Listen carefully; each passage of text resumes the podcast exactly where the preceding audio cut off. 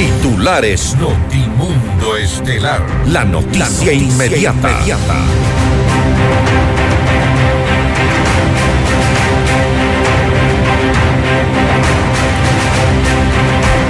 Germán Cáceres cambia de versión y confiesa que estranguló a María Belén Bernal. Él habría actuado solo.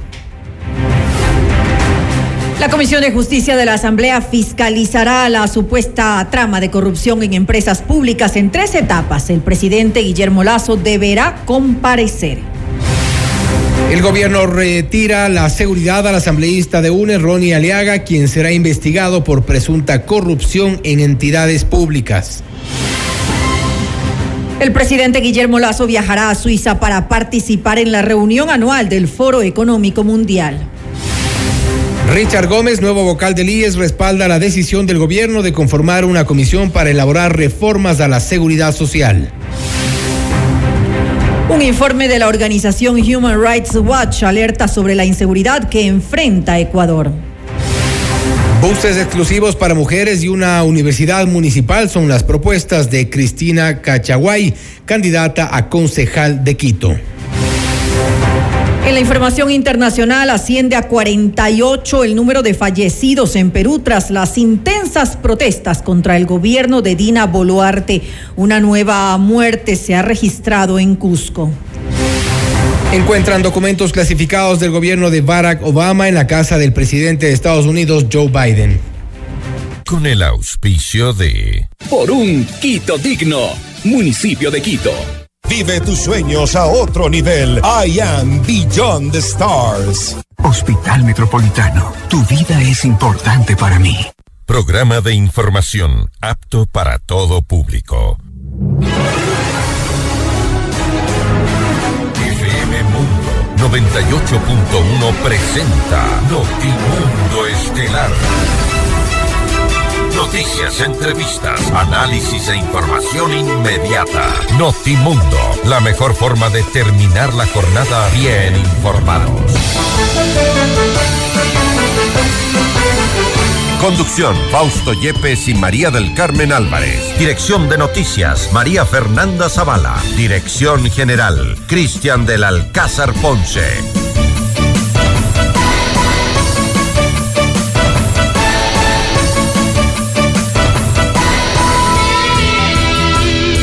Germán Cáceres ha confesado que mató a su esposa María Belén Bernal y lo hizo estrangulándola según su nueva versión dentro de este proceso. Las investigaciones avanzan y según ha dicho Cáceres, actuó solo en este asesinato. Amigos de FM Mundo, la radio y las noticias, bienvenidos a su espacio estelar de la información. Soy Fausto Yepes y junto a María del Carmen Álvarez les contamos ya mismo lo más destacado de la información. María del Carmen, buenas tardes. Muy buenas tardes, Fausto y amigos, como siempre, gracias por acompañarnos en este espacio informativo. Estamos jueves 12 de enero. Revisemos enseguida nuestra agenda de entrevistas para esta jornada. Estará con nosotros la abogada Gladys Terán, abogada justamente del teniente Alfonso Camacho, y con ella hablaremos acerca de la confesión de Germán Cáceres. ¿Cambia el ritmo de las investigaciones de los vinculados? Lo vamos pues a revisar en esta entrevista. Mantendremos un diálogo con el doctor Ricardo Vanegas, integrante del Frente Parlamentario Anticorrupción, para hablar sobre la conformación de mesas técnicas para modificar la tabla de consumo de drogas. Y con el ingeniero Freddy Nieto, director metropolitano de gestión de riesgos, hablaremos acerca de las acciones que se realizan en Quito y en los valles ante un posible proceso eruptivo del volcán Cotopaxi. Para nuestra audiencia en Cuenca, recuerden que Notimundo es retransmitido por Radio Antena 1 90.5 FM. Puedes también conectarte a nuestra plataforma de FM Mundo Live a través de nuestra fanpage de FM Mundo 98.1 Quito, Ecuador y disfruta de nuestras entrevistas exclusivas y los noticieros completos con la más alta calidad. También puedes suscribirte a nuestro canal de YouTube FM Mundo 98.1, la radio de las noticias. Bienvenidos. Le mantenemos al día. Ahora, las noticias.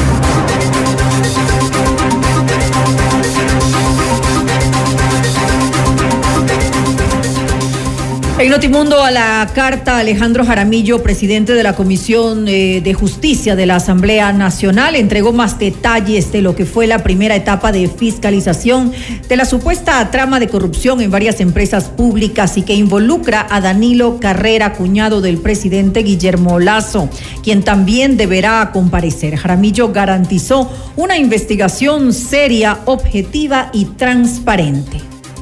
Esta fue la primera fase de, esta fiscalización, eh, la cual se desarrolló el día de ayer. Habrá dos, eh, dos más en las que se incluirá a otros de exfuncionarios y representantes de, del movimiento político que se ha mencionado eh, dentro de estos audios de, esta investigación por parte de, de este medio digital. Y una tercera parte también a, a los políticos, actores políticos, así como también a, asambleístas y veremos si existe esa también esa posibilidad de contar con la presencia del presidente de la República. Queremos hacer una fiscalización seria, una fiscalización objetiva, una fiscalización eh, eh, transparente. No vamos a permitir de ninguna manera que aquí pretendan algunas eh, bancadas, la, algunas bancadas políticas que pretendan que, que se conforme una comisión multipartidista. Y el asambleísta y presidente de la Comisión de Fiscalización, Fernando Villavicencio, informó que el gobierno de Guillermo Lazo dispuso el retiro de la protección policial al legislador de UNES, Ronnie Aliaga. Él es acusado de mantener vínculos con personajes relacionados con estructuras delictivas y recibía protección de la policía, escribió Villavicencio en su cuenta de Twitter. El ministro del Interior, Juan Zapata, confirmó esta información y agregó que toda seguridad debe estar acompañada de un informe de análisis de riesgo. Con 120 votos a favor, la Asamblea aprobó la ley contra la trata de personas y el tráfico ilícito de migrantes. Con este proyecto se busca proteger y brindar asistencia a quienes sean víctimas de estos delitos. Escuchemos enseguida más detalles que entregó Juan Fernando Flores. Estamos, colegas legisladores, es a que nos coloquemos todos una misma camiseta y logremos la aprobación de una ley contra la trata de personas que permita justamente luchar y combatir contra este, que hoy en día es considerada la nueva forma de esclavitud del siglo XXI y que perjudica a todos por igual, sean ecuatorianos o extranjeros, y que sobre todo son las niñas y las mujeres quienes lamentablemente se ven golpeadas y afectadas mayoritariamente a la hora de la explotación en todo su sentido. Es por ello que en función de esto mociono al Pleno de la Asamblea Nacional la aprobación del texto final del proyecto de ley orgánica contra la trata de personas y tráfico ilícito de migrantes y durante la sesión del Pleno de la Asamblea Nacional se aprobó el informe presentado por la Comisión de Participación para llevar a cabo un proceso de fiscalización al Instituto Nacional de Estadística y Censos, INEC, por el censo en Ecuador 2022. Esto debido a considerar que se realizó una planificación inadecuada y que los datos obtenidos otorgarán muestras, más no un conteo exacto de la población. La asambleísta Paola Cabezas presentó la moción se habló abiertamente de los riesgos, irregularidades y amenazas que tenía el octavo Censo Nacional de Población, séptimo de Vivienda y primero de Comunidades al enfrentar desde su planteamiento hasta la ejecución, la metodología que reducía la participación de grupos étnicos como los afroecuatorianos, indígenas y montubios. Y ahora vemos absortos cómo los hechos superan incluso los pronósticos que nosotros planteábamos. Según varios ex censistas y ex supervisores de este proceso, el INE vulneró sus derechos laborales, tal como lo indicó aquí en el Pleno Esteban Suárez, quien detalló los atropellos a los que se fueron sometidos, comenzando por, eh, por su efectivo derecho a recibir su remuneración mensual y la permanente exposición a situaciones de inseguridad. Además, Cabezas mencionó que los resultados del censo influirán directamente en la representación que puede llegar a tener la ciudadanía en caso de que en la consulta popular en febrero se apruebe la reducción del número de asambleístas. Qué casualidad que estamos próximos a enfrentar una consulta popular en donde piden reducción de asambleístas y el censo tiene muchísimo que ver en eso. Si los ecuatorianos no estamos reflejados en ese censo, ¿nos pueden explicar cuál va a ser la valoración o bajo qué argumentos van a utilizar los datos de los ecuatorianos para justamente establecer la representación que tengan. Cuidado, compañeros legisladores, yo no creo en casualidades. Qué justa casualidad que el censo se está llevando a cabo en un momento donde hay una consulta popular en donde están pidiendo justamente la reducción de asambleístas. Compañeros, yo no creo en casualidades.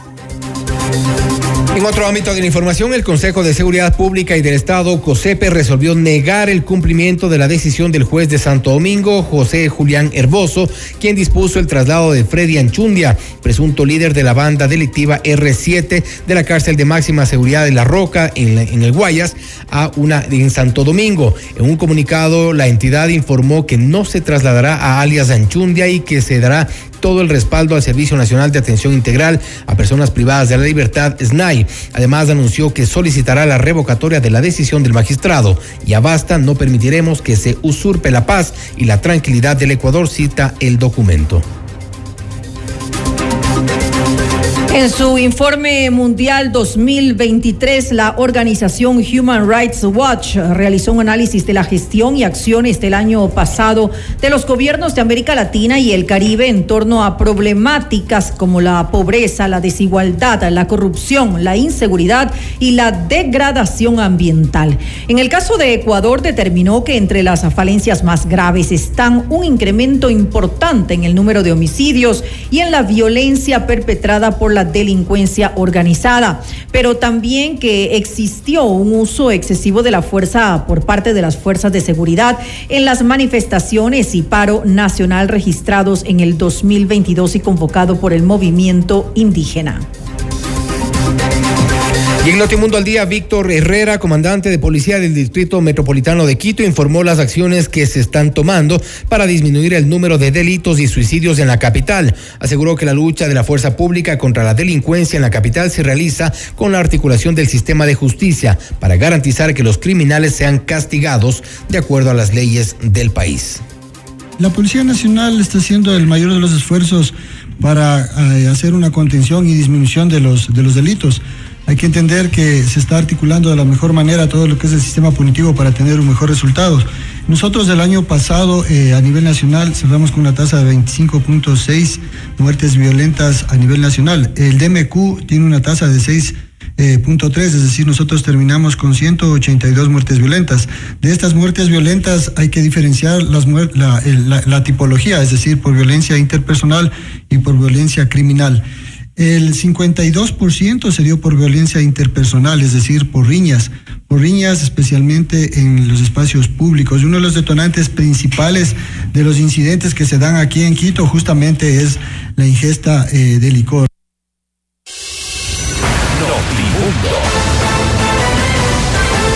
Información inmediata.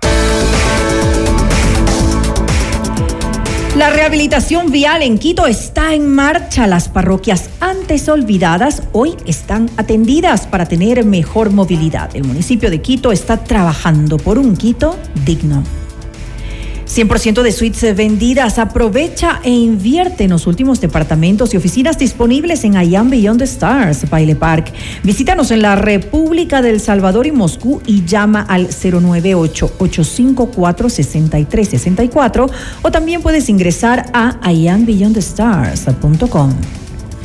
Cinco parejas serán nuestras invitadas especiales al Sinfónico de Santiago Cruz, acompañado de la Orquesta Sinfónica Nacional de Ecuador, este 9 de febrero. Inscríbete ahora en fmmundo.com y en el WhatsApp 098-999-9819 con la palabra Cruz y tus datos personales. El premio incluye una cena en Pícaro Resto Grill.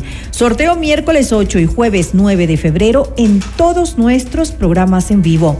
Santiago Cruz Sinfónico, otra promoción gigante de FM Mundo, la estación de los grandes espectáculos. Y conéctate a FM Mundo Live a través de nuestra fanpage en Facebook, FM Mundo 98.1 Quito, Ecuador, y disfruta de las entrevistas exclusivas y los noticieros con la más alta calidad. Además, suscríbete a nuestro canal de YouTube, FM Mundo 98.1, la radio de las noticias. Volvemos. Objetividad y credibilidad.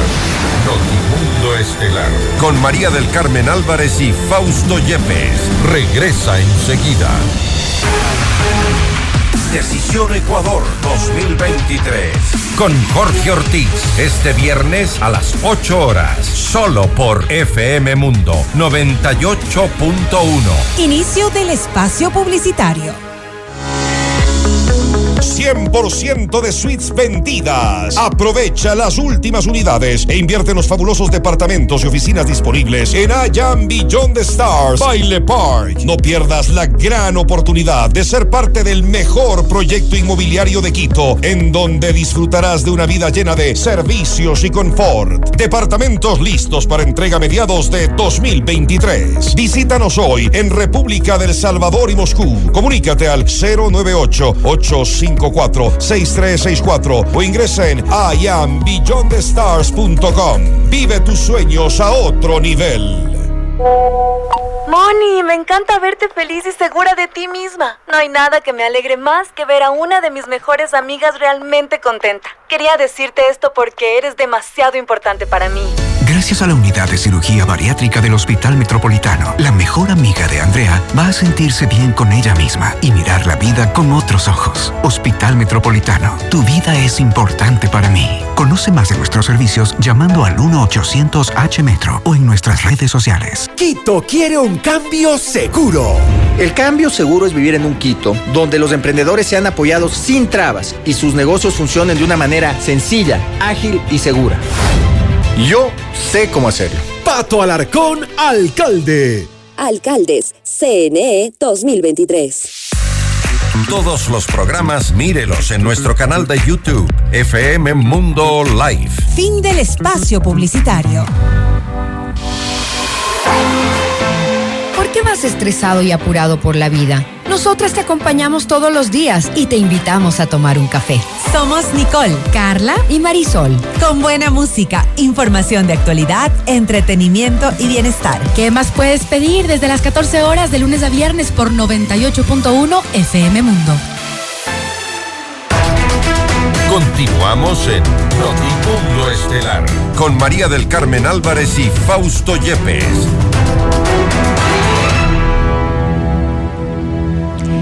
Tras una reunión de trabajo entre el presidente Guillermo Lazo y el Frente Parlamentario Anticorrupción, se acordó conformar mesas técnicas para modificar la tabla de consumo de drogas. Esta es la entrevista de Fausto Yepes, hoy con Estamos ya en contacto con el doctor Ricardo Vanegas, integrante del Frente Parlamentario Anticorrupción, para hablar sobre esta conformación de las mesas técnicas y la modificación de la tabla de consumo de drogas, una propuesta que sale desde el Ejecutivo y que ahora mismo se trata en el Legislativo. Doctor Vanegas, gracias por estar con nosotros. Fausto Yepes le saluda, bienvenido. Buenas noches, Fausto. Eh, la propuesta de revisar la tabla de drogas nace del Frente Patriótico de Frente Anticorrupción. Y eso motivó una reunión con el presidente de la República, con el ministro de Gobierno, el secretario de la Administración Pública y el secretario de Seguridad, con integrantes del Frente Parlamentario Anticorrupción, los asambleístas eh, Sánchez, Sofía Sánchez, eh, Velasco, Villavicencio y Vanegas. Ahí se analizó con, se analizó el gran problema que existe en la juventud y en general en la población por el consumo de drogas. El, el, consumir drogas es evidentemente un problema de salud que no está siendo debidamente atendido por el gobierno y por los gobiernos anteriores. Y esto merita una revisión de una tabla que entró en vigencia en el año 2018, pero que trae como consecuencia que tienen que reformarse algunas disposiciones legales, porque anteriormente este era controlado por un organismo que ya no existe. El presidente ha entendido nuestra preocupación, que además era una parte de, la propuesta que él hizo, ¿no?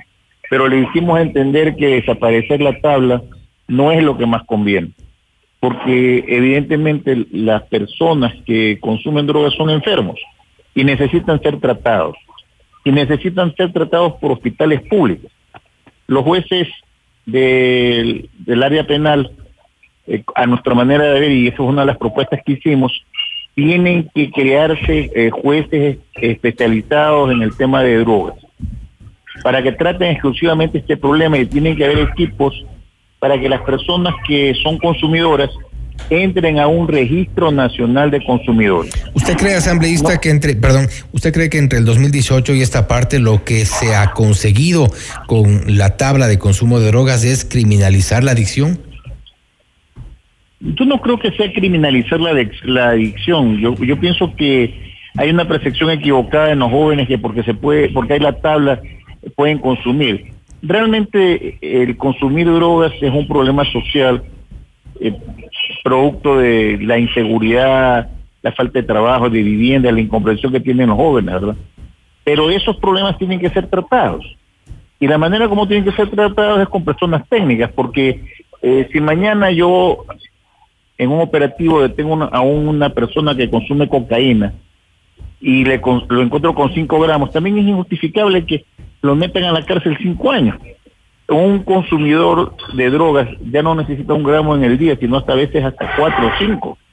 Entonces, por eso es importante que exista un registro de los consumidores en el, Ministerio de Salud a nivel nacional, de tal forma que si una persona efectivamente es consumidor y es detenido en operativo, va a estar registrado. Pero si es, detenido y es consumidor, no ganamos nada con ponerlo solamente en libertad. Tenemos que enviarlo a un centro de salud para que se, se haga un tratamiento, para, para que se trate de controlar esa adicción. ¿Ustedes creen que... Eh, ¿Ustedes creen, asambleísta, que eh, con la eh, con jueces especializados, con gente que esté capacitada, incluso técnicamente, se puede en algún momento en este tipo de operativos diferenciar entre un consumidor y eventualmente un microtraficante?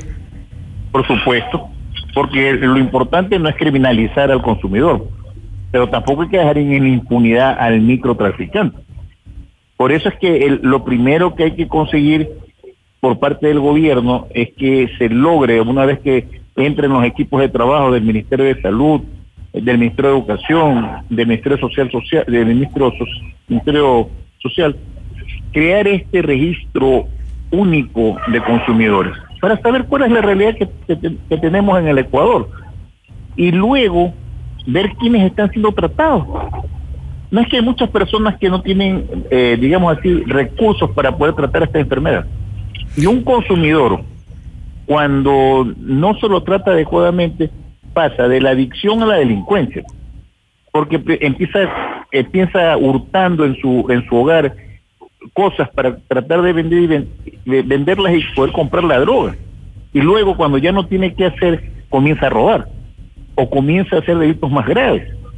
Entonces, ese es un problema que tiene que ser tratado para que los índices de criminalidad por por consumidores de drogas disminuye. Y porque además, si nosotros queremos, y creo que ustedes se han dado cuenta en el país, enfrentar el problema mayor que es el, el tráfico de drogas y todo lo que... El narcotráfico. Todo, todo lo que es el, el, tráfico, el narcotráfico y todo lo demás. Nosotros necesitamos también ver quiénes son los que están consumiendo. Pues, por eso es importante que haya una política de salud por parte del gobierno eh, respecto al tema del consumo.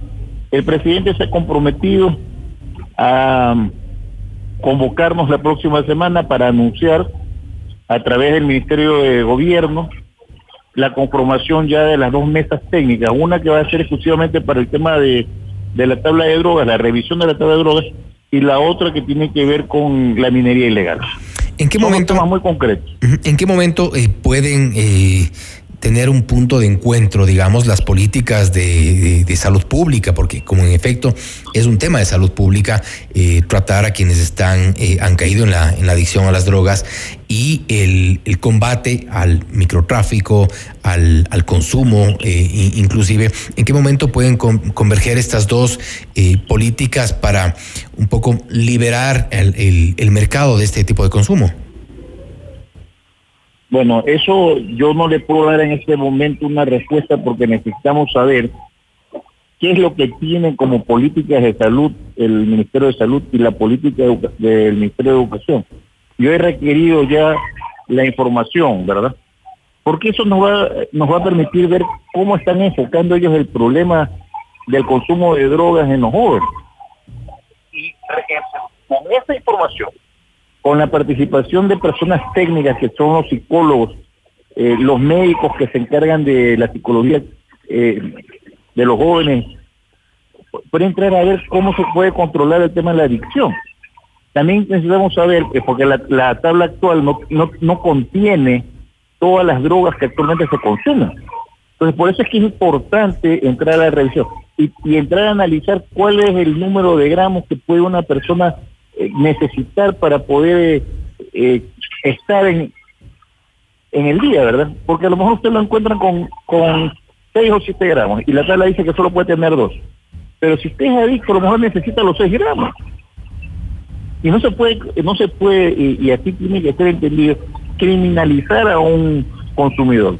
Ahí, eso tenemos que evitar. Pero esa es la delgada, esa es la delgada línea que existe entre los consumidores y los microtraficantes, porque no necesariamente un microtraficante eh, y tiene ese momento eh, un, gramaje superior como para su distribución. Normalmente están en, lugares cercanos para, para poder eh, vender a, los, a los consumidores. Ahí un poco el problema y creo que esa es una de las, de las líneas que eh, es más complicadas de tratar. Sí, pero existen estudios técnicos que lo hace la Policía Nacional, tienen estudios también que hace la Fiscalía, que nos van a permitir encontrar los, parámetros que tienen que establecerse para poder aplicar sanciones, ¿verdad? Por eso es que le estoy diciendo que, nosotros hemos sugerido que la función judicial cuente con un grupo de jueces que sean exclusivamente dedicados a tratar el tema de las drogas. Que hayan jueces especializados. Esa es una de nuestras eh, preocupaciones y una de nuestras propuestas. Por eso es que digo que este trabajo que se va a hacer se lo tiene que hacer de una manera muy técnica y muy objetiva, porque hay que atender un problema que es real. Este es un problema que nosotros tenemos la obligación de colaborar. No, no se lo puede hacer a través de la Asamblea Nacional porque quien emite el decreto es el presidente de la República. Pero nosotros en el ejercicio del control político y por la preocupación de nuestros mandantes hemos decidido eh, recurrir al Ejecutivo, ¿verdad? Y pedirle que atienda este problema y que lo resuelva para que sea, para que sea de alguna forma un, tema de consenso entre el legislativo y el ejecutivo, porque hay eh, algunos legisladores que ya se han pronunciado sobre este tema y dicen, bueno, definitivamente el tema de la tabla de consumo de drogas está en la cancha del ejecutivo, lo cual puede modificarlo vía decreto y no sería necesario eh, hacer reformas legales obligatoriamente, incluso podría ser algo mucho más ágil. La intención de los legisladores en este caso es eh, lograr esto y a pesar de que esté en el, tema en la cancha del Ejecutivo, hacerlo en consenso entre los dos, eh, las dos funciones? Entre el Frente Parlamentario Anticorrupción y el gobierno. En esto tiene que estar claro porque las comisiones se van a formar con los representantes del Frente Anticorrupción y los que nombre el gobierno. Nosotros vamos a ejercer un control político para que esta política de salud y de revisión de la tabla se haga una realidad. Esa es nuestra obligación como asambleístas. No nos vamos a quedar en, en las ideas, tenemos que pasar a la acción. Me permito también eh, señalarle que el Frente eh, va a conocer el día martes un informe que lo hemos venido trabajando hace algunos meses y que tiene que ver con el tráfico de drogas a través del mar y la poca acción que ha tenido la, la Armada Nacional en ese control. Eso lo vamos a revisar y seguramente lo estaremos presentando el día jueves al, a la Fiscalía. Finalmente, asambleísta, eh, otra de las razones o, en qué podría influir esta modificación de la tabla de consumo de drogas en el tema carcelario, porque por un lado ha habido voces también en el sentido de que eh, esta tabla, lo que la eliminación de la tabla, lo cual no se propone en este caso, pero se propone una modificación, eh, podría provocar un hacinamiento en los centros carcelarios, un tema que ya es eh, un, un, dolor de cabeza para, para el Estado. Pero, ¿cuál sería la consecuencia en el sistema carcelario de una modificación en este sentido? A ver, eh, primero, hay personas que hablan sin conocer datos. Eh, actualmente los jueces de lo penal, de garantías penales, eh, por casos muy excepcionales están enviando a la cárcel detenidos a quienes son consumidores de drogas. O sea, si a ti te detienen en una actitud de ser consumidor, no te vas a ir a la cárcel, porque eso no, no está, eso no, es permitido el consumidor ir a la cárcel. Los consumidores que están en las cárceles son aquellos que, producto del consumo, participan en otro tipo de delitos, de, hechos como un hurto, un robo o cualquier otro delito. Entonces, ellos van a la cárcel y son consumidores, pero no es por, por su consumo, sino por el delito en el que han participado. Y es lo que le estoy señalando. Cuando un consumidor ya no tiene cómo comprar, entonces entra en el mundo delictivo porque necesita cubrir su adicción. Y entonces eh, lo detienen en un robo, lo van a sancionar por el robo, pero él es un adicto. Y eso es lo que tenemos que evitar en el futuro. Esta tabla, la revisión de esta tabla, lo único que va a conseguir es evitar que se criminalice a quien tiene en su poder, a lo mejor al momento de la detención, un poco más de gramos que son necesarios para su adicción pero al mismo tiempo ejercer un registro y un control con una con un cuidado y una atención a su a su problema de salud, que es lo que no hay actualmente. Actualmente no hay esa atención. Eh, si yo le pregunto a la autoridad de salud cuántos consumidores de determinadas drogas hay en el Ecuador, no lo saben, porque no tienen el registro. Entonces es necesario saber cuál es el registro para saber qué tan grande es el problema y cómo hay que enfrentarlo. Es un tema muy complicado el, que estamos tocando, ¿verdad? Pero hay que poner eh, atención y dar soluciones técnicas. Y es importante que haya eh, consenso principalmente entre las autoridades, en este, en este caso del Ejecutivo, de la Asamblea Nacional, y que se tome este caso en el tema de las adicciones como un tema de salud pública principalmente y pues que se sancione en, el, en, los, los casos en los que se debe sancionar. Asambleísta Panegas, gracias por haber estado con nosotros. Gracias a usted. Gracias. Igualmente ha sido el doctor Ricardo Vanegas, integrante del Frente Parlamentario Anticorrupción y hablando de la propuesta de modificación de la tabla de consumo de drogas. Eh, harán varias reuniones y mesas técnicas también en acuerdo con el gobierno para tratar el tema de las adicciones como un caso de salud pública y también la venta y distribución de drogas que se penalice de acuerdo a la ley. Algunos de los cambios que podrían venirse para las próximas semanas. Esto es Notimundo Estelar, siempre bien informados. Noticias, entrevistas, análisis e información inmediata. Notimundo Estelar regresa, enseguida.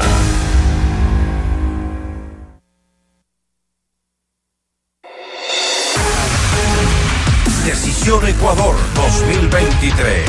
Con Jorge Ortiz, este viernes a las 8 horas, solo por FM Mundo 98.1. Inicio del espacio publicitario. Quito se transforma con el plan de rehabilitación vial. Estamos rehabilitando más de 280 vías renovadas. Infórmate sobre los cierres viales en quito.gov.es slash cierres viales para que la movilidad mejore para todos por un Quito digno. Municipio de Quito. Autorización número 418. CNE, elecciones 2023. Quito quiere un cambio seguro. El cambio seguro es vivir en un Quito donde los emprendedores sean apoyados sin trabas y sus negocios funcionen de una manera sencilla, ágil y segura. Yo sé cómo hacerlo. Pato Alarcón, alcalde. Alcaldes, CNE 2023 en vivo lo mejor de nuestra programación desde tu teléfono móvil. Descarga nuestra increíble app FM Mundo 98.1. Fin de la publicidad. Continuamos en Notimundo Estelar con María del Carmen Álvarez y Fausto Yepes. Y ahora, en Notimundo, nos enlazamos con CNN en Español Radio. Las, noticias, más, importantes de lo que sucede en el mundo. Enseguida un recorrido de lo más destacado en la información internacional con nuestra cadena aliada CNN en español. Hola, soy Marisabel Houston desde Atlanta y estas son las cinco cosas que debes saber a esta hora.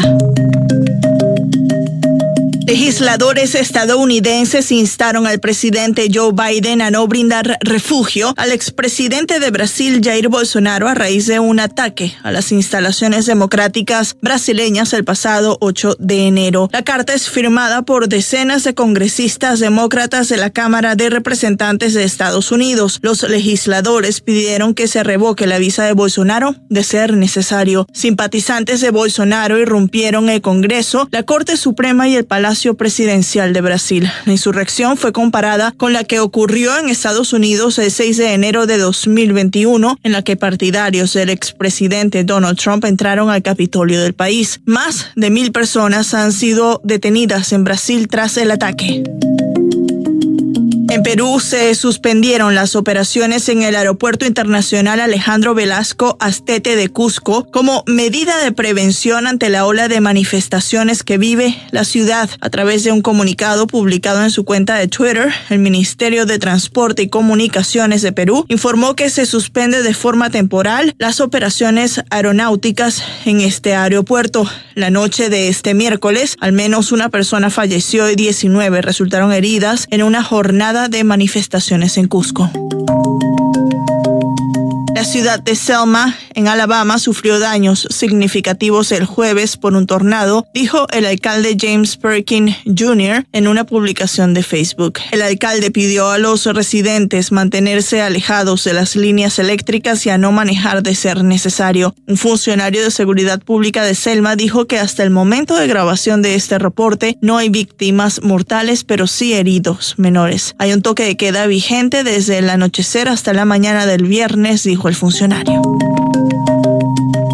La tasa de personas que mueren de cáncer en Estados Unidos ha disminuido continuamente durante las últimas tres décadas, según un nuevo informe de la Sociedad Estadounidense del Cáncer. La tasa de mortalidad por cáncer en el país cayó un 33% desde 1991, lo que corresponde a un estimado de 3,8 millones de muertes evitadas, según el informe. La tasa de vidas perdidas por el cáncer siguió disminuyendo en el año más reciente para en el que hay datos disponibles entre 2019 y 2020 en un 1,5%. El informe atribuye este progreso constante a las mejoras en el tratamiento de cáncer, menos personas que fuman y más personas que detectan el cáncer temprano.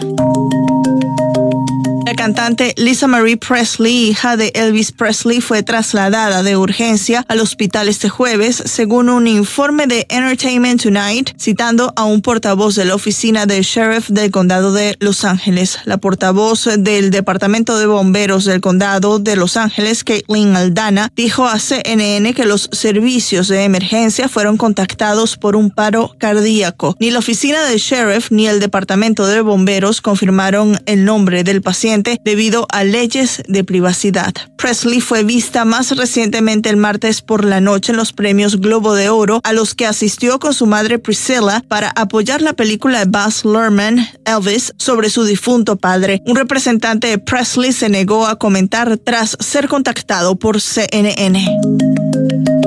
Y eso es todo en esta edición de CNN 5 Cosas. Para más información sobre estas historias y conocer las últimas noticias, siempre puedes visitar cnne.com slash 5 cosas. Desde Atlanta les informó Marisabel Houston. Sigan conectados e informados a través de cnne.com. Le mantenemos al día. Ahora, las noticias.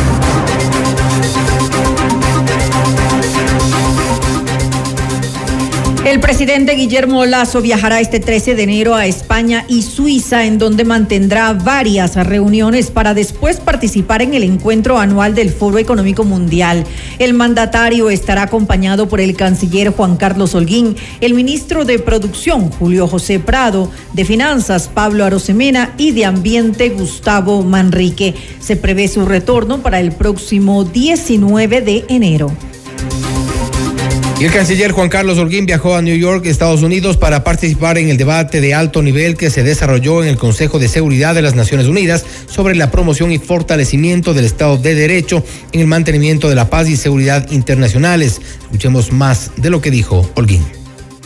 Debemos coordinar esfuerzos, en particular en este Consejo de Seguridad, para apoyar a los estados en acciones de combate a la delincuencia organizada transnacional y al tráfico de armas pues sus efectos adversos menoscaban la seguridad a todo nivel, disminuyendo el espacio y la efectividad de las acciones destinadas a velar por la paz, socavan el Estado de Derecho y las instituciones democráticas y sus valores, promueven la inequidad y desalientan sobre todo la prosperidad y la iniciativa empresarial. Insisto que es imperativo poner fin a la agresión contra Ucrania, que ha causado dolor, destrucción y muerte, y ha exacerbado la amenaza nuclear. Este hecho constituye una violación flagrante de los principios y normas del derecho internacional establecidos en la Carta y un ataque a todo el sistema de relaciones internacionales, lo que socava los fundamentos de la estabilidad mundial. Y en otra información, eh, proponer estrategias para resolver los problemas de sostenibilidad, eh, viabilidad financiera y fiscal del sistema de pensiones del IES es el objetivo de la comisión interdisciplinaria creada por el presidente Guillermo Lazo. En Notimundo a la carta, Richard Gómez, vocal de los asegurados en el consejo directivo de la entidad, aplaudió la iniciativa y la calificó como positiva para lograr establecer reformas en el sistema del seguro social. Bueno, tiene el respaldo de que en este caso mío, que soy el vocal de representación de los asegurados, legítimamente electo por ocho organizaciones nacionales, y como se los expresé el día en la presidencia, nosotros vamos a colaborar para que las organizaciones de campesinos, de jubilados, de trabajadores, los asegurados, también sean escuchados por esta comisión y poder sacar un producto que, que se debata. No quiere decir que ellos van a decidir qué hacer con el IRE. Es un producto que a la final nos puede servir se podrá modificar pero no está escrito en piedra, ¿no? Sin embargo, creo que la iniciativa, sin duda alguna, desde mi punto de vista y de algunas organizaciones que represento yo, es muy importante que el presidente también se empodere de estos temas del IES y no como ha pasado tradicionalmente, que todos los gobiernos lo único que han utilizado al IES como caja chica, pero no han lanzado una sola propuesta. Pero el hecho de que desde la presidencia se debata o se impulse el debate ya de construir una solución o algunas variables de solución para sostener el fondo de pensiones durante a los próximos 30 o 60 años, yo creo que es aplaudible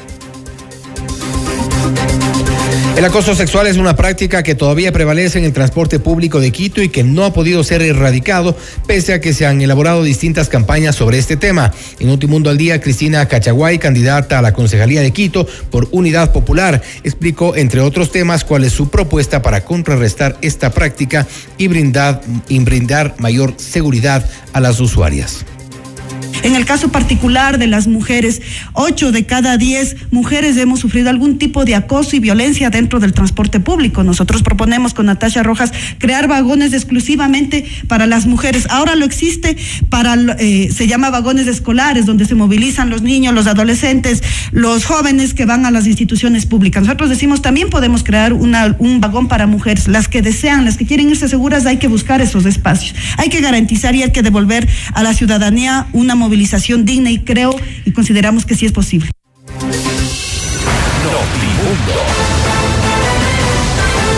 Información inmediata. La rehabilitación vial en Quito está en marcha. 26 millones de inversión y más de 2 millones de personas beneficiadas. El municipio de Quito está trabajando por un Quito digno. 100% de suites vendidas. Aprovecha e invierte en los últimos departamentos y oficinas disponibles en I Beyond the Stars, Baile Park. Visítanos en la República del Salvador y Moscú y llama al 098-854-6364 o también puedes ingresar a iambeyondthestars.com. ¿Sabías que tu marca se puede potenciar de manera extraordinaria? Tu empresa o negocio merecen la mejor comunicación 360 en radio tradicional, video y plataformas digitales. Anuncia ya en FM Mundo y recibe una asesoría profesional con planes estratégicos hechos a tu medida. Actívate y reactívate con FM Mundo. Escríbenos al WhatsApp de venta 099 003 8000 o también a ventas arroba fmmundo.com. Conéctate ahora en FM Mundo Live a, través de nuestra fanpage en Facebook FM Mundo 98.1 Quito, Ecuador y disfruta de las entrevistas exclusivas y nuestros noticieros completos con la más alta calidad. También suscríbete a nuestro canal de YouTube FM Mundo 98.1, la radio de las noticias. Noticias, entrevistas, análisis e información inmediata. Notimundo Estelar regresa, enseguida.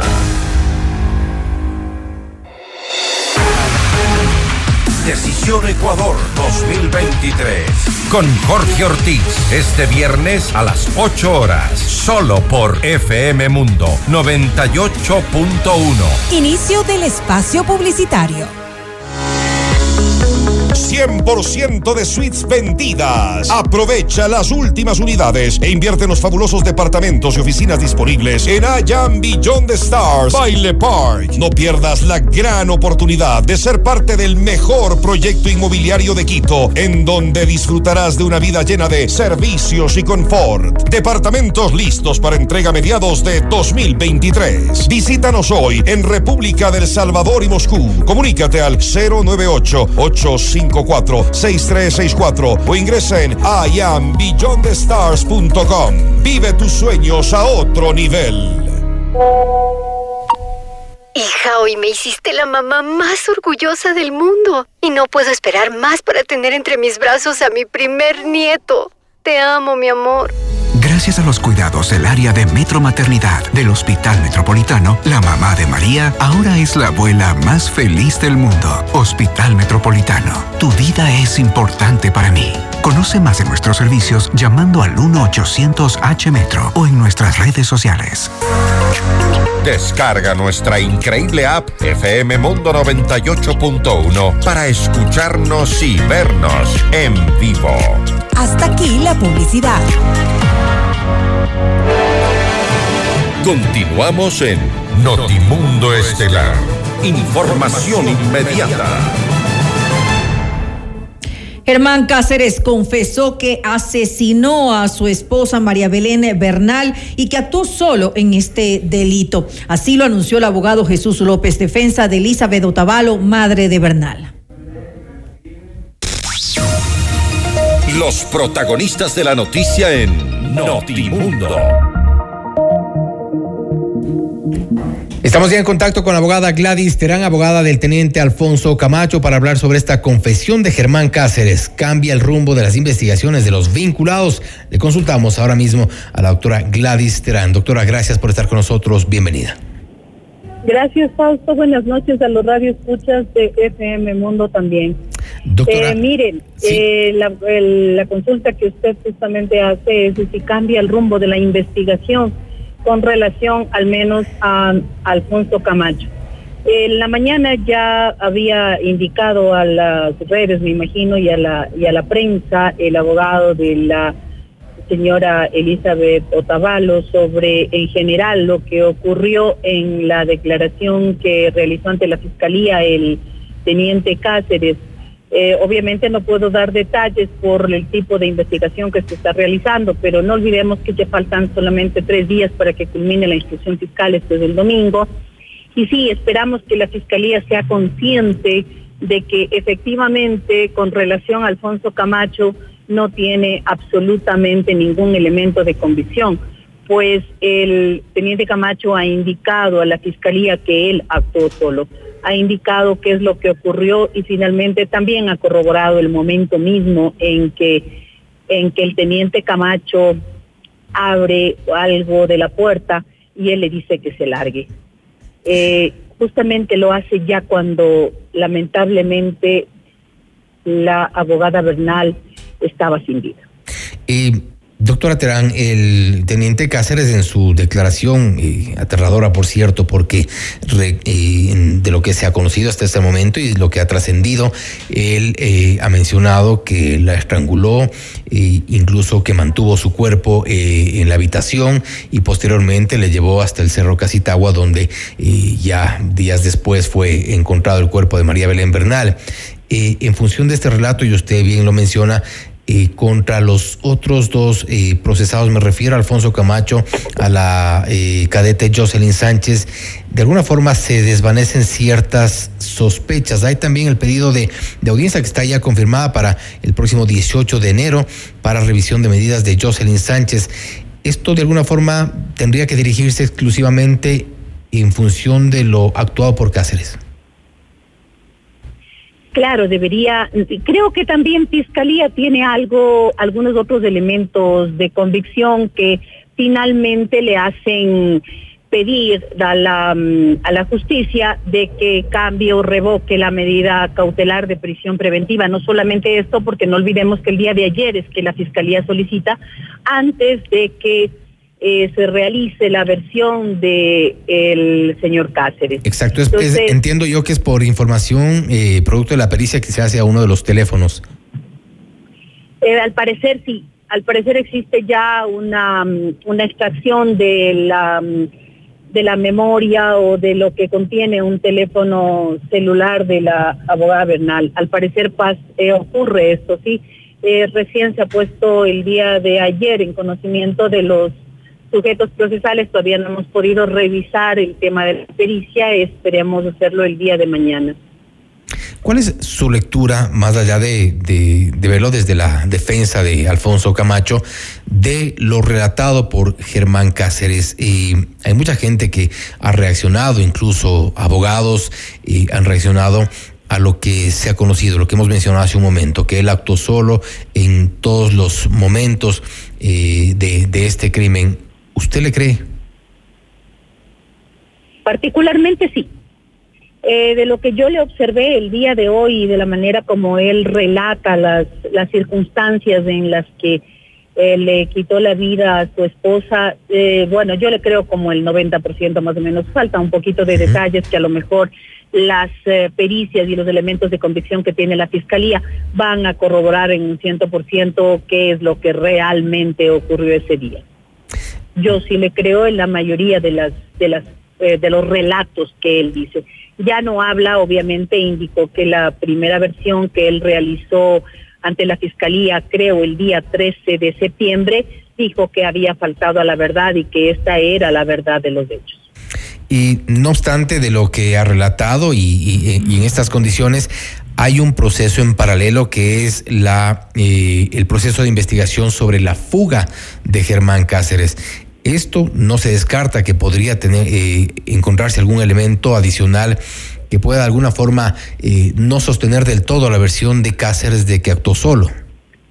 Podría darse, hay una investigación nada más en curso, es una investigación previa del delito de fraude procesal, obviamente en el entendido de lo que antes se consideraba como encubrimiento. Entonces, al parecer, todas las personas que actuarían o que hubiesen actuado o que presuntamente han actuado después de que eh, falleció eh, lamentablemente la abogada Bernal, pues serían los presuntos responsables de este, de este tipo penal. Esa investigación está en curso y también obviamente va a servir mucho los elementos de convicción que se hayan eh, dado dentro de la de la pericia de perdón dentro de la investigación fiscal de femicidio. Ya lo que va la pregunta un poco es en el sentido de que esta investigación sobre la la fuga de Cáceres no se descarta que podría eh, eh, tener algún elemento adicional que eventualmente reste validez a una de las partes de la versión dada por Cáceres esta, este, este, este día jueves. A ver, discúlpeme, pero no le escuché bien. ¿Me puede repetir, por favor, la pregunta? Respecto de la investigación sobre la fuga de Cáceres, ¿podría, eh, no se descarta que existe eventualmente algún elemento que eh, reste validez a lo dicho por Cáceres en cuanto a que actuó solo en todos los momentos, eh, incluso hasta la fuga?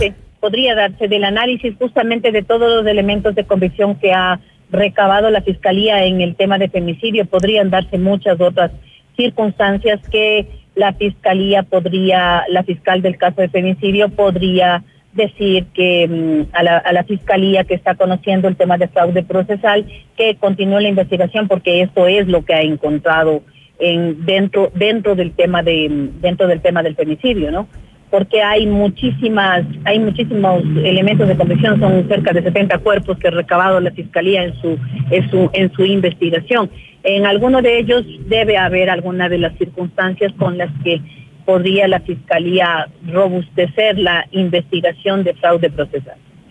En el caso ya concreto de Alfonso Camacho, ¿cuál será la estrategia de aquí en adelante eh, de la defensa del teniente Camacho, tomando en cuenta que ya ciertos elementos de esta, de esta nueva versión, de esta eh, declaración de, de, Germán Cáceres, eh, de alguna forma ya lo, de, lo deslindan de este, de este proceso? Lo que finalmente desde el inicio dijo la defensa que no tuvimos ningún tipo de participación ni como autoría ni partícipe en complicidad, ni fraude procesal y menos en un delito de comisión por omisión impropia.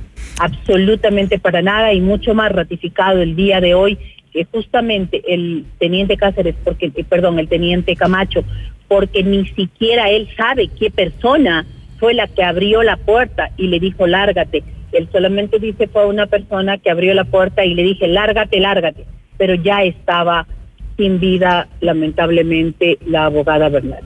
Entonces, él no puede haber impedido, como dice la norma, el artículo, el artículo 23 del Código Orgánico Integral Penal, cuando dice impedir un acontecimiento, cuando tiene la obligación jurídica, equivale a ocasionarlo, no impedir, ¿no? Entonces, finalmente, él, ¿cómo pudo haber impedido cuando ya se dio el hecho? Y es también lo que corrobora el teniente Cáceres en su versión. ¿Cuál fue la reacción de Alfonso Camacho el momento de conocerse ya algunos de los detalles de esta versión de Cáceres? Bueno, lo único que él dijo, Dios mío, la verdad está saliendo a la luz. Doctora, usted sabe que yo no tuve nada que ver en esto. Si yo hubiese escuchado, hubiese sabido lo que estaba pasando, era imposible que yo no hubiese actuado. Yo no vi ni escuché el cometimiento de ninguna infracción. Yo lo único que escuché fueron ruidos que para mí fueron inusuales, es por eso que quería conocer a mis superiores que había escuchado ruidos y que vengan a verificar. Él actuó como todo un oficial de policía con su deber en la mano y, y lo hizo muy bien. Y por eso es que dio parte a su superior. No se cayó, en su experiencia, finalmente, doctora, eh, de las declaraciones de Germán Cáceres, si, lo hizo eh, de alguna forma con, cierta frialdad, contando lo que, lo que ha contado y, y, habiendo hecho lo que, lo que hizo, ¿estamos frente a un perfil eh, de un psicópata? Yo creería que no. Y él no lo hizo frialdad. O sea, a él le dolía hablar no no por, era precisamente por eso le, le, ¿sí? a él le dolía hablar eh, se le sentía en su voz en su manera de expresarse uh -huh. en sus gestos él siempre estuvo menos yo vi yo sentí que le dolía lo que estaba expresando a la justicia ¿qué vio en su mirada? No pudimos verle porque finalmente la señora fiscal estuvimos a espaldas de él, vimos su rostro de lado, pero no la mirada de frente porque ella pidió que no sea así, porque podía él también sentirse una especie de intimidación respecto a las personas que estábamos ahí. Y obviamente no pudimos hacer preguntas porque se acogió al derecho al silencio. El abogado dijo que lo único que respondía era las, las inquietudes de la fiscalía y ninguna otra inquietud o pregunta de ninguno de los abogados que estábamos ahí de la defensa. ¿En algún momento de esta versión se quebró? ¿Perdón? ¿En algún momento de esta versión se quebró Cáceres? ¿Qué le diré? Parecería que sí. Perfecto. Yo le sentí que sí le dolía lo que había hecho. Eh, no es que estaba feliz, no es que lo decía como un psicópata, sino que yo sentía que le dolía como una especie de arrepentimiento, pero lo que hizo está hecho. ¿no? Con conciencia. Tiene que responder por lo que hizo. Así pero es. que responda él, no las demás personas inocentes. Y que actúe la justicia tal como corresponde. Doctora Terán. Así es. Gracias por haber estado con nosotros. Estaremos pendientes también en cualquier momento, eh, cuando ameriten esta coyuntura en el avance de este proceso, le, le contactaremos nuevamente para más Siempre a la orden. Gracias. Ha sido la abogada Gladys Terán, abogada del teniente Alfonso Camacho, hablando sobre la confesión de Germán Cáceres. Cambia el rumbo de las investigaciones de los vinculados. Ella coincide en que sí, tanto para la situación eh, jurídica de Alfonso Camacho y podría ser también para el caso de Jocelyn Sánchez, la cadete detenida en este caso. Aterradoras declaraciones de Germán Cáceres. Esto es Notimundo Estelar, siempre bien informados. Noticias, entrevistas, análisis e información inmediata. Notimundo Estelar regresa, enseguida.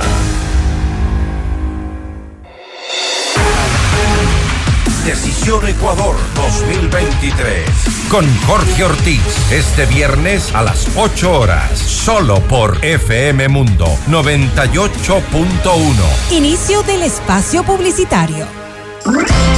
Quito se transforma con el plan de rehabilitación vial. Estamos rehabilitando más de 280 vías renovadas. Infórmate sobre los cierres viales en quito.gov.es slash cierres viales para que la movilidad mejore para todos. Por un Quito digno. Municipio de Quito. Autorización número 418. CNE, elecciones 2023. Quito quiere un cambio seguro. El cambio seguro es vivir en un Quito donde los emprendedores sean apoyados sin trabas y sus negocios funcionen de una manera sencilla, ágil y segura. Yo sé cómo hacerlo. Pato Alarcón, alcalde. Alcaldes, CNE 2023. Todos los programas mírelos en nuestro canal de YouTube, FM Mundo Live. Fin del espacio publicitario. Continuamos en Notimundo Estelar. Información inmediata. Los acontecimientos más importantes en el mundo se los contamos a continuación.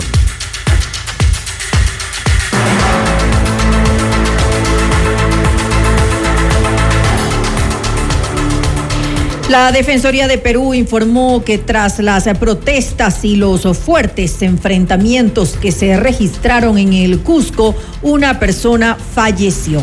Con esta asciende a 49 el número de personas que han muerto hasta el momento en el marco de las manifestaciones que se viven en ese país desde la destitución del expresidente Pedro Castillo. Por su parte, el Ministerio del Interior detalló que un total de 19 policías resultaron heridos en choques con personas que intentaron ingresar al Aeropuerto Internacional Alejandro Velasco Astete en el distrito de Huanchac durante las movilizaciones registradas este miércoles en la región de Cusco. Documentos clasificados del gobierno de Barack Obama fueron encontrados en la residencia privada del presidente de Estados Unidos, Joe Biden, en Wilmington. Así lo anunció la Casa Blanca luego de que los abogados del actual mandatario la inspeccionaran por haber encontrado otros documentos confidenciales en una de sus oficinas. Biden dijo en una rueda de prensa que él coopera completamente con la justicia, pero esta revelación pone en conflicto al jefe de Estado, pues las autoridades estadounidenses siguen investigando a su predecesor, Donald Trump, por la misma razón. Aproximadamente 18 mil migrantes se encuentran a la deriva en la frontera noreste de México debido a las políticas migratorias inhumanas, según dicen de Estados Unidos y el gobierno mexicano. Así lo ha anunciado la organización Médicos Sin Fronteras y cuestionó al presidente estadounidense Joe Biden por incumplir su promesa de terminar con el título 42, una regla de la administración de Donald Trump que permite la expulsión inmediata de migrantes en la frontera por la pandemia. La asociación señaló que la Casa Blanca no solo no acabó con esta medida, sino que además la expandió para incluir en esa disposición a personas de Cuba, Haití, Nicaragua y Venezuela, quienes antes no eran objeto de expulsión inmediata a México.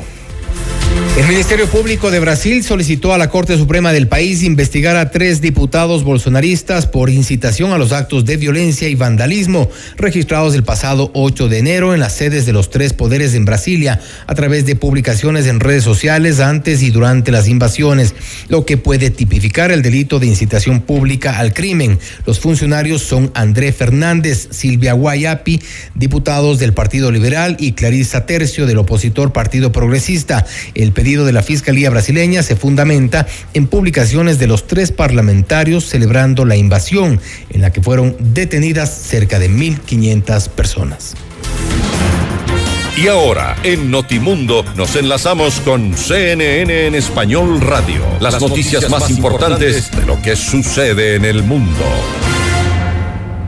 Así es, revisamos una actualización informativa a nivel internacional con nuestra cadena aliada CNN en español. Hola, soy Marisabel Houston desde Atlanta y estas son las cinco cosas que debes saber a esta hora. En Perú se suspendieron las operaciones en el Aeropuerto Internacional Alejandro Velasco Astete de Cusco como medida de prevención ante la ola de manifestaciones que vive la ciudad. A través de un comunicado publicado en su cuenta de Twitter, el Ministerio de Transporte y Comunicaciones de Perú informó que se suspende de forma temporal las operaciones aeronáuticas en este aeropuerto. La noche de este miércoles, al menos una persona falleció y 19 resultaron heridas en una jornada de manifestaciones en Cusco. El sistema de tormentas que actualmente afecta al sur de Estados Unidos ha provocado que más de 100.000 clientes hayan perdido el servicio eléctrico. Según la página poweroutage.us, hay 108.868 clientes en Alabama, Georgia y Tennessee sin electricidad. En el condado de Dallas, en Alabama, donde se encuentra la ciudad de Selma, aproximadamente la mitad del condado no tiene electricidad, según poweroutage.us. El sur de Estados Unidos sigue experimentando clima extremo con un sistema de tormentas que han provocado tornados en su paso por el área. El Servicio Meteorológico Nacional observó un tornado sobre East Point, en Georgia, el sur de Atlanta. El tornado estaba ubicado cerca del Aeropuerto Internacional Hartfield Jackson. La tormenta se mueve hacia el este a 72 kilómetros por hora.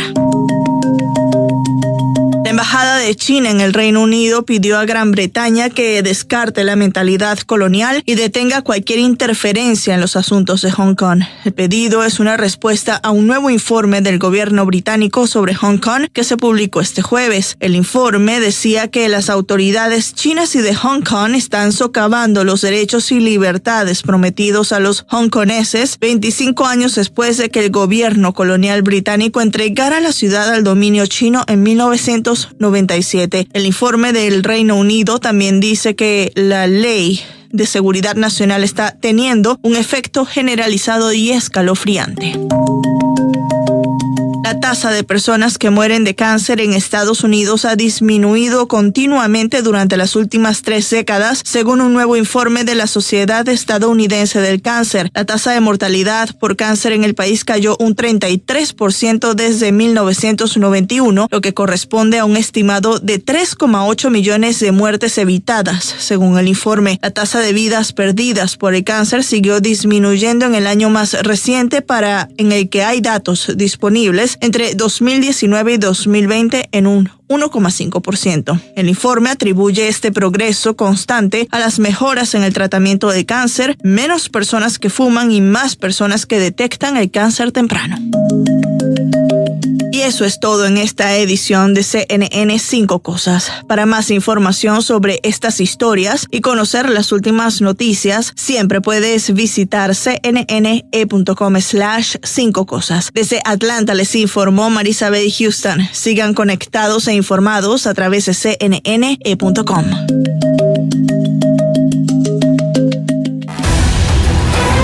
Noticias, entrevistas, análisis e información inmediata. Notimundo Estelar regresa, enseguida.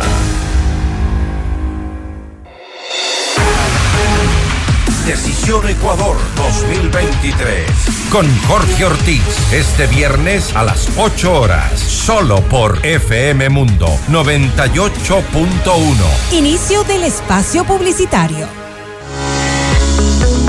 100% de suites vendidas. Aprovecha las últimas unidades e invierte en los fabulosos departamentos y oficinas disponibles en Ayan Beyond the Stars, Baile Park. No pierdas la gran oportunidad de ser parte del mejor proyecto inmobiliario de Quito, en donde disfrutarás de una vida llena de servicios y confort. Departamentos listos para entrega mediados de 2023. Visítanos hoy en República del Salvador y Moscú. Comunícate al 098 854 6364 o ingresa en iambeyondthestars.com. Vive tus sueños a otro nivel. Papá, no me imagino un día sin un consejo tuyo, sin tu apoyo y todo el amor que siempre me das. Agradezco tanto esta segunda oportunidad que nos da la vida para estar más cerca de ti. Gracias a la velocidad de respuesta del área de emergencia del Hospital Metropolitano, el hijo de Don Luis va a seguir disfrutando de su primer héroe. Hospital Metropolitano, tu vida es importante para mí. Conoce más de nuestros servicios llamando al 1-800-H-Metro o en nuestras redes sociales. En vivo, lo mejor de nuestra programación desde tu teléfono móvil. Descarga nuestra increíble app FM Mundo 98.1. Fin de la publicidad. Continuamos en Notimundo Estelar. Información inmediata. El Instituto Geofísico de la Escuela Politécnica Nacional alertó de la emisión de vapor, gases y ceniza en el volcán Cotopaxi. Vamos más allá de la noticia. Notimundo Estelar en FM Mundo con María del Carmen Álvarez. Nos acompaña el ingeniero Freddy Nieto, él es el director metropolitano de gestión de riesgos. Ingeniero Nieto, muy buenas noches y gracias por acompañarnos. Le saluda María del Carmen Álvarez. Buenas noches, María del Carmen, qué gusto. Muchísimas gracias por el espacio. No, gracias a usted por estar junto a nosotros. Cuéntenos, pues, cómo se está eh, preparando en estos momentos a los ciudadanos para un eh, posible proceso eruptivo del volcán.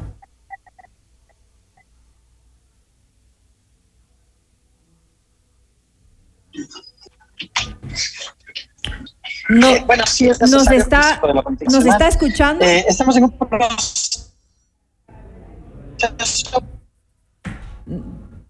No lo, no logramos en este momento escucharlo Sí, eh, sí, bien. sí les escucho. El ¿Tal problema es que el, problema es que nosotros no lo escuchamos. Aló.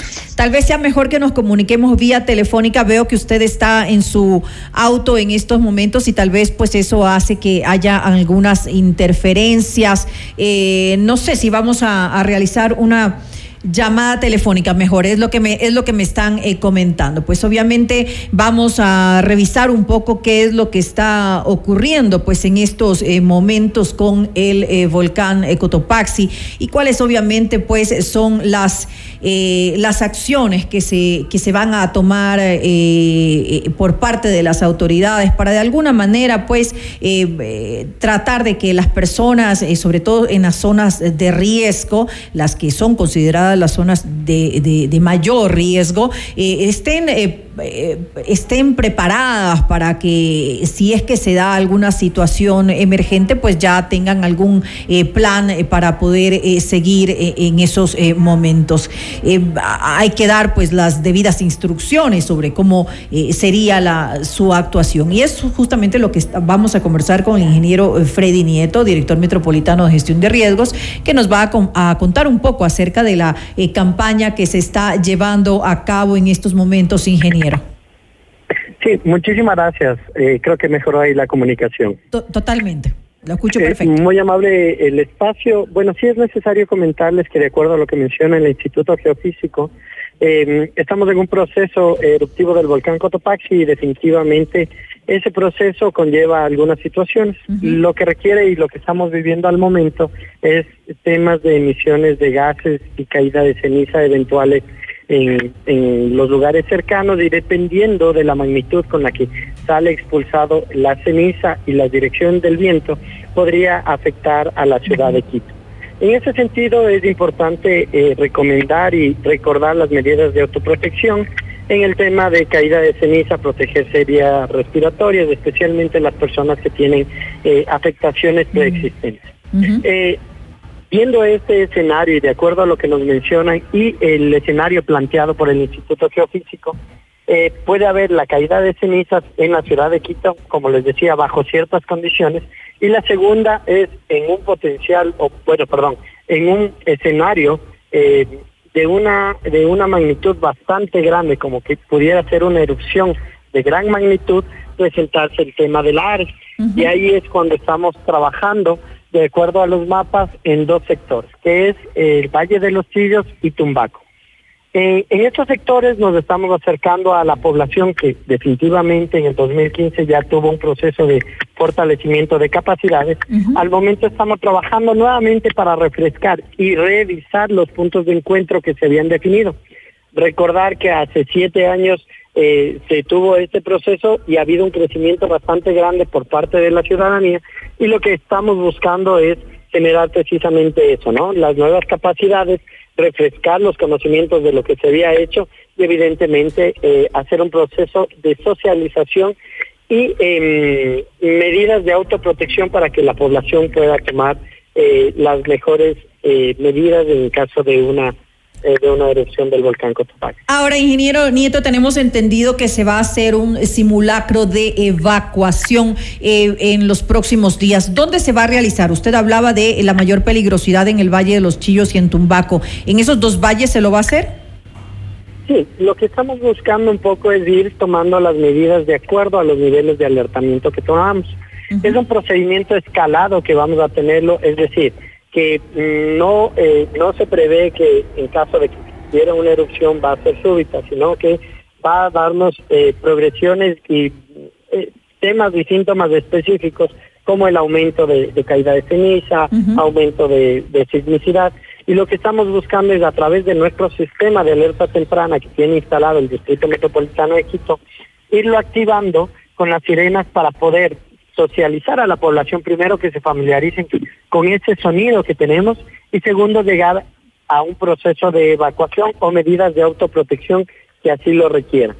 Eh, en ese sentido, eh, las, eh, los simulacros que se realizarán serán programados, estamos trabajando para socializar cuándo serán los simulacros. Comenzamos el 27 de enero con el primer simulacro y eh, posteriormente tendremos uno cada semana previo al proceso de fortalecimiento de capacidades en, estos espacios. El 27 de enero se realizaría ese simulacro, ¿dónde? Eh, Guangopolo estamos definiendo aún porque dependemos también de la disponibilidad de la población. Muy probablemente lo vamos a, comenzar en Guangopolo y de ahí avanzaremos eh, con cada una de las sirenas. Evidentemente este es un proceso que requerimos eh, la colaboración de la, de la comunidad y es por eso que les solicitamos que estén informados, que acudan a las administraciones zonales. Nosotros permanentemente estamos bajando al territorio, así que estamos socializando y vamos a llegar a un proceso de socialización puerta a puerta. Tanto así que este día sábado vamos a bajar a informarles y a bajar y a, comenzar a conversar de este tema que puede tener muchos mitos, muchas inquietudes y, en realidad que se requiere mucha aclaración de, lo que es el proceso del volcán Cotopaxi. Además, para confirmar que las personas estén eh, debidamente informadas. Ingeniero, en caso de, darse pues este, este, esta erupción en el volcán Cotopaxi, que esperemos que no sea así, ¿cuánto tiempo tienen eh, las eh, personas aproximadamente para evacuar? ¿De cuánto estamos hablando? Bueno, hay, hay que entender y es parte de, de ese proceso que estamos haciendo, la transferencia de conocimientos, es que es un proceso escalonado, ¿no? Entonces, eh, el, el, evento como el que pasó en el 2015 se trata de un nivel 1, un BI1, que es una, una, una explosión que, que lo pudimos ver y que hubo caída de ceniza, eh, para que se generen la ARES en Quito, en el Distrito Metropolitano de Quito, es un BI4. Eso quiere decir una explosión, un proceso eruptivo bastante fuerte, bastante sostenido y que pueda generar la ARES hacia la zona de, del norte del, volcán Cotopaxi. Es por eso que queremos ir haciendo este proceso de, preparación paulatinamente para llegar a, un proceso de evacuación. Eh, los tiempos dependen de las modelaciones, sin embargo, estamos hablando de, de que nos podría estar dando desde el inicio hacia los lugares de Quito de una hora. Una hora aproximadamente para que la gente pueda eh, ponerse a buen resguardo. Eh, sí, y es precisamente eso lo que estamos buscando, que muy seguramente lo que va a pasar es que si tenemos ya caída de cenizas, tenemos una actividad bastante grande del volcán, eh, muy seguramente, y eso es una decisión personal también de la, de la, de la comunidad, mencionarles que es un proceso de autoprotección el que debe hacer y claro, muy seguramente la población ya no debería estar en esos lugares, como por ejemplo en los lugares donde se han determinado los, las zonas de la área. Eso le iba a decir, porque una hora, pues eh, para gente que tiene que salir a pie, en realidad no es mucho tiempo. Eh, exacto. Como les digo, es un proceso de alertamiento, de ir cambiando de alertas. Recordemos que tenemos ciertas alertas. Al momento está en volcán en alerta amarilla. Dependiendo de la actividad volcánica se cambia a la, a la alerta naranja. Dependiendo, igual, si es muy, muy grande la actividad que tenemos, se pasará a la alerta roja, pero no quiere decir que inmediatamente los procesos eruptivos se van a dar. Eh, una alerta amarilla significa que estamos monitoreando el volcán y que es, podría haber la posibilidad de una erupción. Alerta naranja nos estaría mencionando lo mismo, pero que en el transcurso de, de meses, incluso años se podría presentar, al igual que la alerta roja nos determinaría días, semanas o, o meses incluso. Es por eso que las alertas y el monitoreo es bastante importante, como lo que está haciendo el Instituto Geofísico para dar estas alertas y para que las, el, el actuar de las personas sea dimensionado. Eh, ¿A qué buscamos esto? Para que cuando haya cambio de alertas podamos tener el suficiente criterio para eh, identificar si se, se evacúa o no se evacúa. Evidentemente en una alerta naranja, donde estamos en un proceso y donde estamos monitoreando, no se generarían las áreas para Quito, entonces muy seguramente no, no requeriría esa, esa actividad. Además es Eh, importante, ingeniero, que la gente tenga eh, conciencia, ¿no? Porque en muchas ocasiones, lamentablemente, hay personas que eh, desisten, que, que no quieren, que no aceptan dejar sus, sus hogares y, y eso pues obviamente puede ser eh, eh, un, un problema pues para, para, para cuidar de, de- de su vida, de su integridad. Efectivamente. Es por eso que buscamos llegar a este proceso de, de capacitación y fortalecimiento del conocimiento para que cada quien pueda tomar la decisión de la mejor manera. Si estamos en una alerta naranja y hay gran caída de ceniza, Claro. evidentemente el mejor escenario que vamos a tener es estar en nuestros hogares, eh, resguardados eh, bajo techo y, y no hacer actividades externas, por ejemplo. Eh, y es por eso que debemos conocer todas estas situaciones para tomar esas decisiones. Que si llega una alerta, por ejemplo, una alerta roja donde mm, estamos en una zona determinada de flujo de la Ares de acuerdo a la modelación que se hizo eh, de un escenario de 1877, eh, lo que se puede hacer es evacuar preventivamente, incluso por la salud mental de las personas, Claro. porque van a tener esa incertidumbre de, y si me llega y si erupciona y yo no salí. No, lo, lo que buscamos es dar todos los insumos para que puedan tomar esa decisión de, bueno, e- esta noche creo que me siento más seguro yéndome a la casa de mi hermano, de mi primo, de mi vecino y, y pasar ahí la noche, por ejemplo. Y que pudiera ser una, una medida que incluso eh, psicológicamente nos ayuda a, a estar más tranquilos. Eh, es por eso que es importante la información y, y estamos llegando a los niveles comunitarios, a los niveles barriales, para que la gente conozca esta información y que podamos tomar eh, decisiones informadamente. En caso de formarse el Ares, eh, que es esta mezcla pues eh, de, de lodo y de escombros, eh, eh, ¿hasta dónde podrían eh, llegar eh, y con, eh, con qué rapidez pueden eh, pues obviamente desplazarse? Bueno, eh, hablamos en realidad de, de algunas modelaciones y pueden llegar, eh, se, se ha datado que pueden llegar incluso hasta esmeraldas en el, en el lado de- norte. Sin embargo, eh, sí depende mucho, depende de la actividad que, está, que Claro. se está teniendo en el volcán y eso, Es muy eh, relativo. claro, evidentemente podrían ser suposiciones al momento que se pudiera tener. ¿Qué buscamos y en qué estamos trabajando en base a la información que nos ha proporcionado el Instituto eh, Geológico, el, el Instituto de la Politécnica Nacional, para, eh, en base al escenario, que es un- uno de los escenarios que se plantean, trabajar en ese escenario y prepararnos en ese escenario para que contamos con todas las, eh, todos los recursos para poder responder ante esa emergencia. Ahora, eh, ¿cómo está la situación al momento? Es decir, estas eh, fumarolas eh, que de alguna manera se, se, se están dando con, con, con la ceniza eh, que cae, ¿no? Yo estuve en, en Guayaquil, de hecho, hace algunos días y caía ceniza. Hasta allá llega la ceniza. Es importante también cuidar la salud de, de los ciudadanos. Usted lo decía hace un momento, es decir, que utilicen eh, mascarillas, no, ahora no solamente por lo del COVID, ahora también por el tema de, de- del Cotopaxi. Eh, ¿Qué otras eh, recomendaciones se puede dar? Porque esto también, la caída de ceniza, eh, también afecta a los alimentos para aquellos que tienen huertas y todo esto. Sí, eh, bueno, es importante mencionar que, por ejemplo, la caída de ceniza que se ha dado en Guayaquil es producto del volcán Sangay. En el volcán Cotopaxi, en, los- en las últimas semanas se ha registrado caída muy cercano al volcán. Sin embargo, la, la presencia de ceniza que hemos tenido en Quito no ha sido una caída, eh, podemos, Claro, no. no, no podríamos categorizarlo como una caída. Ha, ha habido partículas de, de ceniza suspendidas que se han ido depositando, pero caída No ha en sido muy mm, fuerte. No ha habido, claro. Pero sí es importante y por eso eh, lo mencionaba, ir escalonando los niveles de actuación que vamos a tener.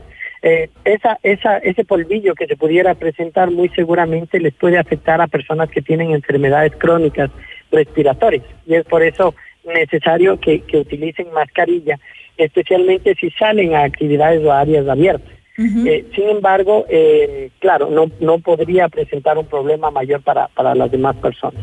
Eh, en caso de caída de ceniza eminentemente ya deberíamos utilizar gafas protectoras, no las gafas normales, sino gafas herméticas que nos cubran incluso la parte alta de los ojos para eh, el tema de, de proteger que no haya ingreso de, de ceniza y cubrir vías respiratorias con mascarillas adecuadas y que permitan un filtrado de, de las partículas de ceniza como son las de N95 y protección de la piel eh, por el tema de irritación que no se generen eh, ningún tipo de, de reacción alérgica. Eso eh, podrían ser las medidas. En caso de que existiera caída de ceniza, es importante recordar el tema del- de la limpieza y disposición en un solo lugar. No se aconseja el uso de, de agua porque, eh, imagínense, estamos en una ciudad de 3 millones de habitantes y todo el mundo utilizamos el agua para, mm, para limpiar. Eh, la ceniza, muy seguramente la, la, la fuente de captación de agua podría ser insuficiente. No tendríamos problema en abastecimiento, pero sí afectamos a un líquido vital que es, es necesario para las personas. Claro, hay que Eh, tomar eso en cuenta. Ajá, de- dependiendo de la cantidad de caída de ceniza, eh, podría darse el peso en, en los techos, pero sí siempre es aconsejable ir eh, tomando estas acciones de acuerdo a las recomendaciones que tienen los entes técnicos. Que haya una caída leve de ceniza o, o- o este depósito del polvillo de ceniza. No tiene mayor en los afectación. techos no tiene mucha afectación a los techos que son bien construidos. Entonces, subirnos, exponernos, a caernos, No, eh, eso claro. generan más, más accidentes que lo que pudiera presentarse. Bueno, pues que los ciudadanos entonces estén pendientes de todo este monitoreo que se está realizando para que, como usted lo dice, pues eh, puedan tomar las acciones que sean necesarias dependiendo pues del riesgo que, que se pueda correr. Es importante una eh, ciudadanía bien informada para que pues puedan tomar las acciones que se requieren. Le quiero agradecer al ingeniero Freddy Nieto, es director metropolitano de gestión de riesgos, por habernos acompañado en este espacio y comentarnos un poco cuál es la situación y qué es lo que van a hacer ustedes para poder llevar esa información a todos los ciudadanos. Sí, muchísimas gracias del espacio. Es importante mencionar que el municipio de Quito también monitorea la calidad de aire y es por eso que nos permitimos dar esas recomendaciones, ya que se hacen mediciones a nivel de sectores y a nivel de todo el distrito metropolitano para saber si podría, pudiera haber afectación a la salud o no. Eh, también es importante mencionar que por- por- nos puedan seguir a través de la información oficial que generamos para que no hayan especulaciones y es importante mencionar también que estamos trabajando con los entes técnicos científicos que monitorean y que, y que evidentemente nos dan la información de primera mano para ir tomando decisiones. ¿Dónde pueden ver los ciudadanos esa información? Ya para finalizar. Bueno, lastimosamente no pudo decirnos, pero obviamente hay que acudir a gestión de riesgos para revisar toda la información que es necesaria con respecto a lo que está ocurriendo en estos momentos con el volcán Cotopaxi.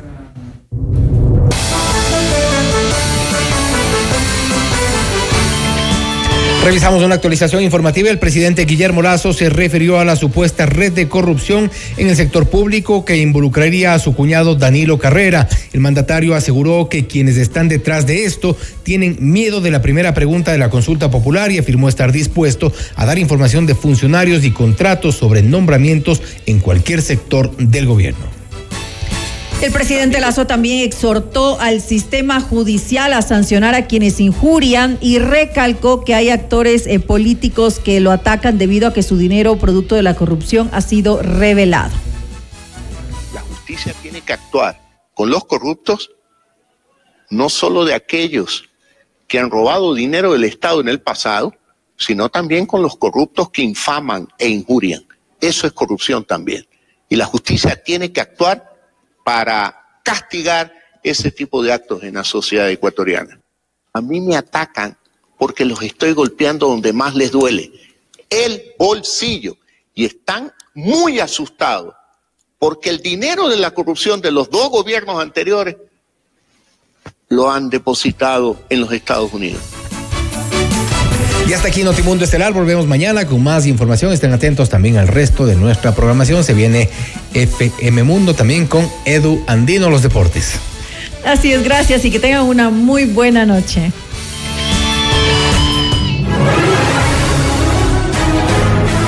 FM Mundo 98.1 presentó Notimundo Estelar. Noticias, entrevistas, análisis e información inmediata. Notimundo, la mejor forma de terminar la jornada bien informado.